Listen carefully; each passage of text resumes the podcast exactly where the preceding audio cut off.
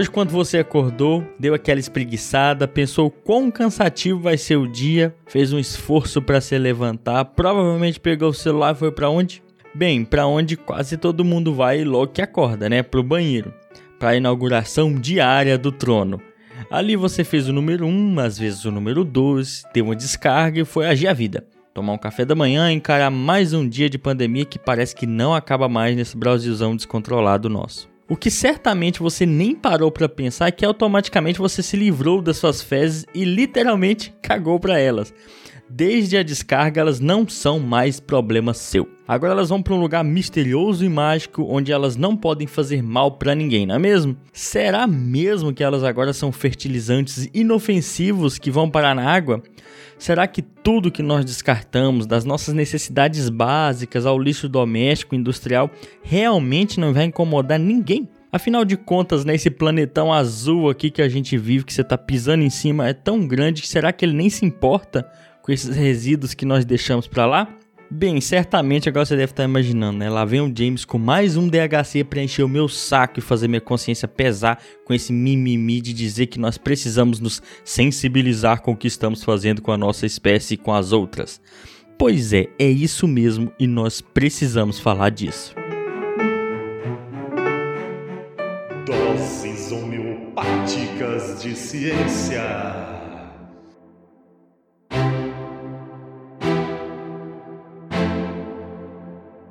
Olá, olá, caros primatas da internet. Está começando mais um DHC do Cinecast e esses são os nossos episódios curtinhos para quem tem pressa.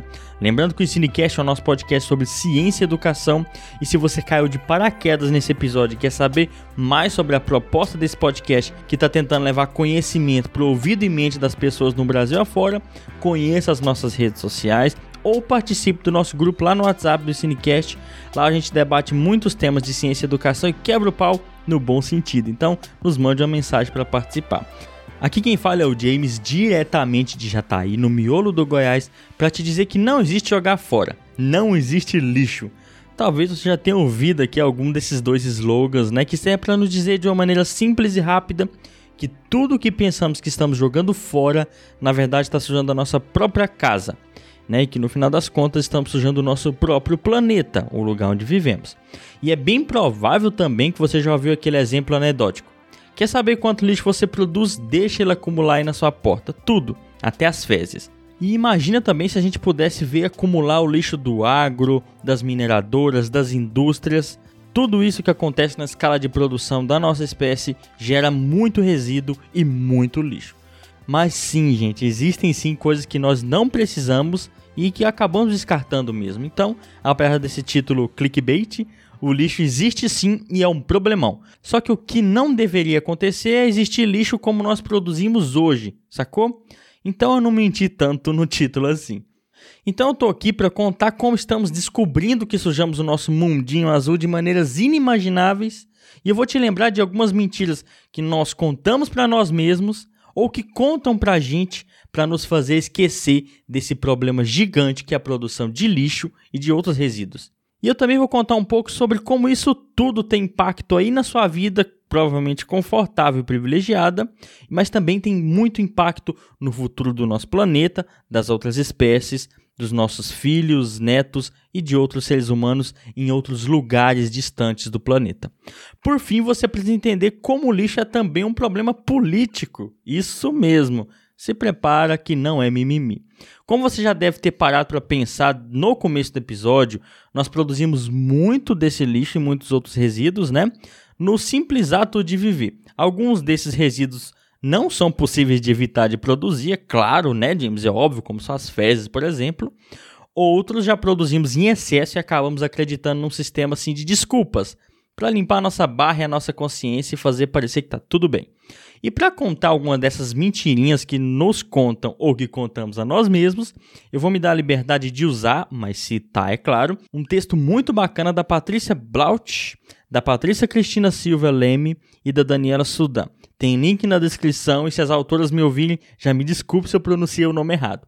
No texto, chamado Mitos Populares Pro Lixo, elas nos contam um pouco de alguns argumentos contra a minimização da produção de resíduos que elas aprenderam ao longo de uma extensa carreira como profissionais de educação ambiental. Então, bora lá nessa jornada de desculpas que elas chamam de mitos, né? Que elas ouviram ao longo da carreira delas.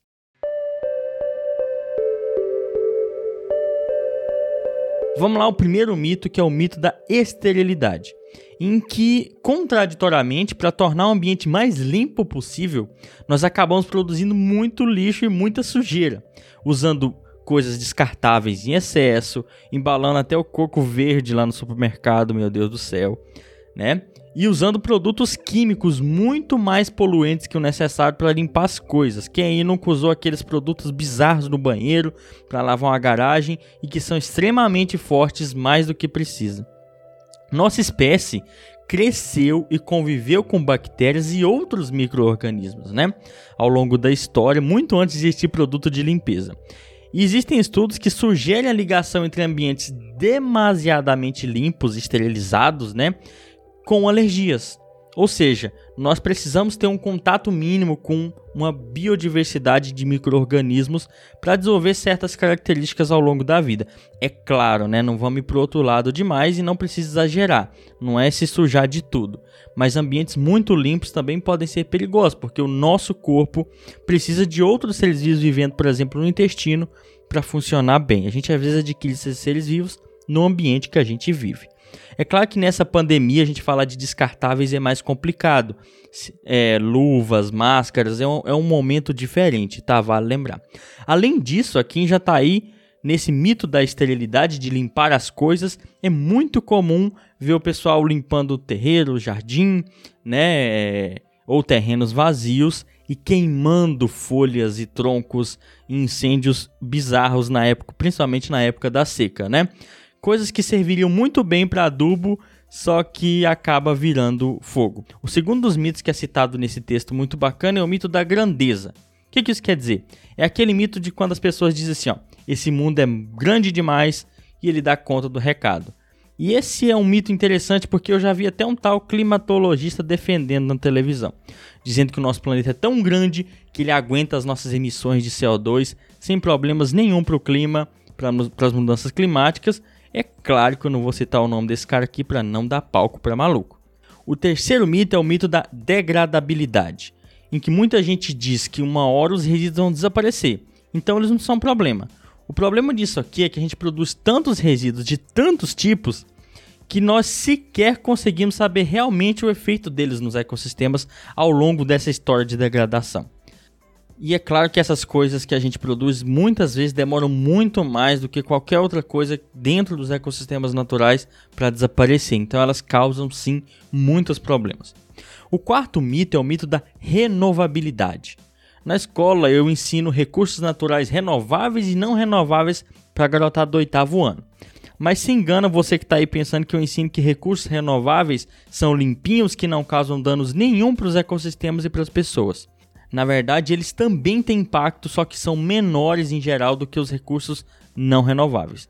E a gente escuta, por exemplo, coisas: ah, o ar se renova, a água se renova, dá para plantar mais papel infinitamente. E essas coisas em geral, né, para se renovar precisam de um conjunto de condições muito específicas. Por exemplo, a água pode ser considerada um recurso natural renovável, mas como nós estamos mudando drasticamente o ciclo da água, ela acaba se tornando ou muito poluída ou mal distribuída em regiões do continente, né, que antes tinha um ciclo de chuva relativamente regular, e também a gente deixa outras regiões com chuvas muito concentradas numa época específica do ano. E afinal de contas, né, um recurso re renovável por quanto tempo, não é mesmo?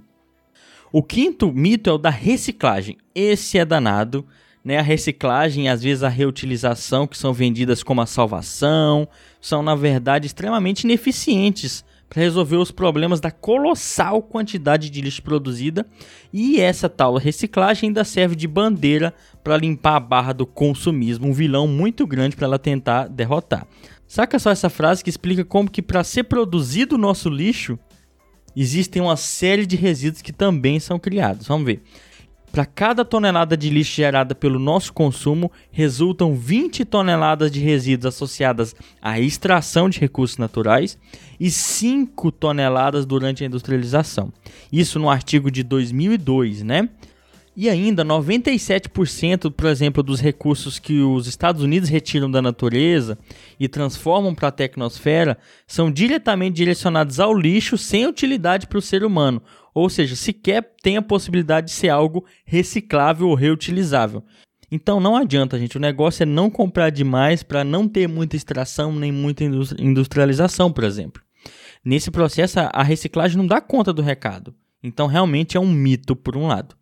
O sexto mito é o da modernidade. Aqui é onde a gente pensa que tudo que é moderno, tecnológico, é algo limpinho e livre de problemas. Afinal de contas, né, tecnologia está aí para resolver problemas e não para criar. O que acontece é que, por um lado, muitas tecnologias podem resolver muitos problemas, mas criar diversos outros. Um celular te oferece uma infinidade de possibilidades, um computador que eu estou usando para gravar esse episódio. Mas na escala produtiva, ele criou uma série de problemas ecológicos e sociais que às vezes a gente sequer vai perceber. Olha só que moderno esse celular aí que vem sem carregador para preservar o danado do meio ambiente. Para que algo mais moderno que isso? Mas na verdade, muitos trabalhos têm mostrado que essa iniciativa não preserva nada e é mais uma daquelas táticas que a gente chama de greenwashing. É você usar uma desculpa de preservação, de conservação ou de cuidado com o meio ambiente para vender coisas para consumir. E esse consumismo é danado. Ele usa até dos problemas que ele deveria resolver e não resolve para te vender coisa. E aí você pode pensar, e o celular que, por exemplo, nos fez parar de usar papel, agora a gente economiza papel, olha só, a gente anota tudo no computador. É muito bom, não é? é o que a gente pode pensar. O que a gente não pensa é em quanto lixo os celulares geram também. Enquanto lixo eletrônico, nessa roda viva de comprar celular a cada ano, a cada dois, três anos no máximo, é muita coisa que é gerada. Gente, eu não sou contra a tecnologia e inovação, né? Eu sou contra esse modelo de tecnologia baseado na obrigação de estar com os aparelhos da moda, com o carro do ano e descartando coisas na velocidade assustadora. E é claro, né, gente, a publicidade ela tem um papel muito grande como ela é boa para fazer essa roda girar o mais rápido possível, de comprar e descartar coisas, coisas que funcionam perfeitamente muitas vezes. Outro mito para limpar nossa consciência sobre a produção de lixo, esse é, muitos usam, é o mito da terceirização. Esse aqui eu também acho muito engraçado, né? Aqui estão alguns argumentos do tipo assim: se o agronegócio polui tanto e desperdiça tanta água, eu não sou culpado. De que adianta eu cuidar do meu se os outros não ajudam? E no mito da terceirização, sempre tem alguém com mais culpa que a gente e que a gente usa essas pessoas para aliviar a nossa barra, né? Por exemplo, olha só como esses políticos são corruptos. Eles precisam regular isso ou aquilo, eles precisam impor sanções, eles precisam resolver esse problema. Ou seja, é sempre eles e nunca nós como parte do processo. Militar na internet é muito fácil cobrando isso, por exemplo, de políticos. Difícil é colocar a mão na massa e ir além do tal do votar e cobrar sistematicamente e dialogar e convencer as pessoas que o erro do outro não justifica o seu. O mito número 8 é o mito da qualidade de vida consumista. Né? O mito da qualidade de vida consumista diz coisas como o consumo gera emprego, aproveitar sobras é coisa de pobre, o consumo é sinônimo de felicidade e de progresso. São todas frases simples demais para explicar o tamanho do impacto das nossas decisões, às vezes irracionais. Decisões que a gente nem toma, que são tomadas por empresários, publicidade, mercado, políticos e que não pensam na manutenção do nosso planeta a longo prazo. Todas essas mentiras que eu contei até aqui nos fazem parecer que o lixo não é um grande problema. Eu ainda nomearia um nono mito, um mito que as grandes empresas usam muitas vezes para livrar o delas da reta, dizendo que o problema grande é o lixo doméstico, você tem que mudar seus hábitos, né? Um marketing que tem muito a ver com a terceirização da culpa, em que nossas atitudes diárias são muito mais culpadas do que decisões políticas, educacionais, tecnológicas, científicas que são tomadas pelos detentores de poder.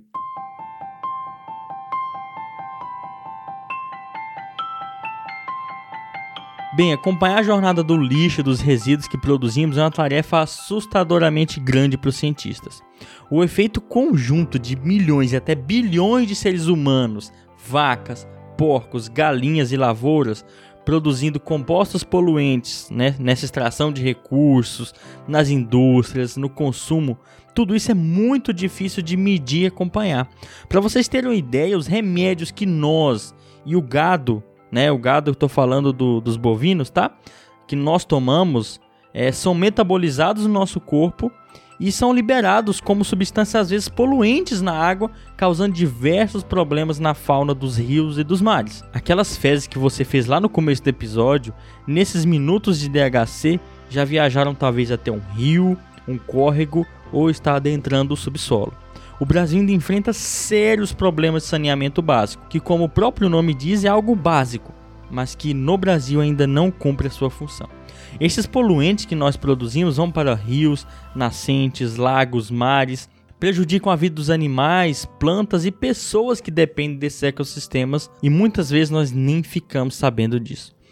Então, da próxima vez que você der descarga, você pode pensar um pouco sobre os rumos do nosso lixo e dos nossos resíduos e das explicações e implicações políticas disso tudo. Tá, e de quem é a culpa nisso tudo? Alguns adoram dizer que nós estamos no mesmo barco e que a culpa é de todos, que se cada um fizer seu trabalho, a gente resolve o problema como um, trabalho de formiguinha.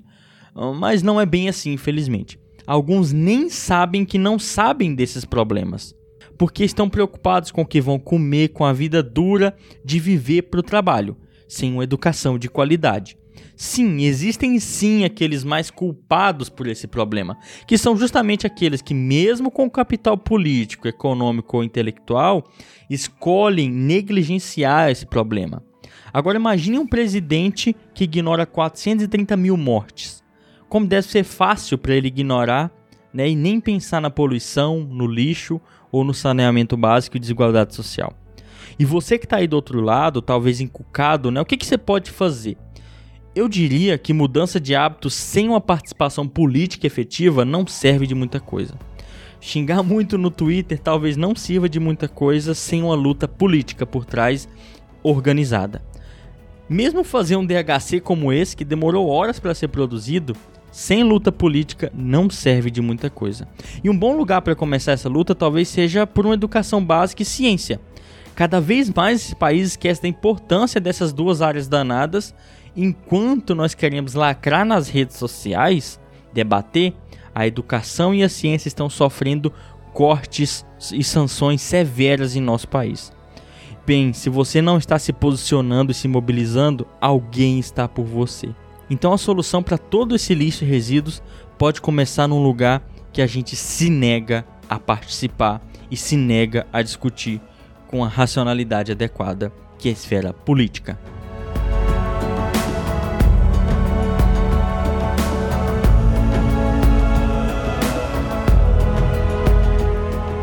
Muito obrigado a você que ficou até o final desse DHC. As referências estão na descrição desse episódio, tem muito mais leitura. Eu citei vários exemplos rápidos, muitas simplificações. Então, se você quiser mais conteúdo, vale a pena você clicar aqui nas referências. Esse episódio teve uma inspiração muito interessante. Essa ideia partiu de uma live que eu estava assistindo, recomendada por um ouvinte nossa que já participou de episódio aqui com a gente, a Amy Borges. Muito obrigado. Eu assisti uma live que eu vou deixar na descrição do episódio também, né? Que é uma live do Ecoa On Health Brasil. Espero não ter falado errado o nome, tá, Amy, pessoal? Mas ela fala um pouco sobre contaminantes em ecossistemas aquáticos.